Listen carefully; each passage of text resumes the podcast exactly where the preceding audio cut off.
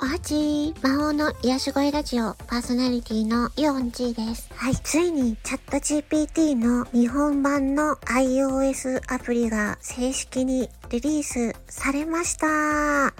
やったということでね、概要欄にえー、アプリの iOS 版のリンクを貼っておきますので、ぜひ、えー、インストールしてみてください。インストールしてみたところ、チャット GPT のバージョン4については、まだ、えー、ウェブブラウジング機能やプラグイン機能は使えないようです。えー、なんといっても、この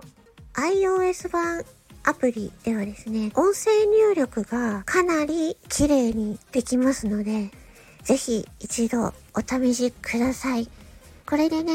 チャット GPT がちょっと使いづらいなっていう方もアプリを入れておけば、ね、使いやすくなると思います。こちらはね、オープン AI 社の公式の iOS アプリですので、安心してお使いください。他にもね、似たようなやつがいっぱいあるので気をつけてください。はい、それでは、えー、一応、えー、情報を共有ということでお伝えいたしました。それでは、魔法の癒し声ラジオ、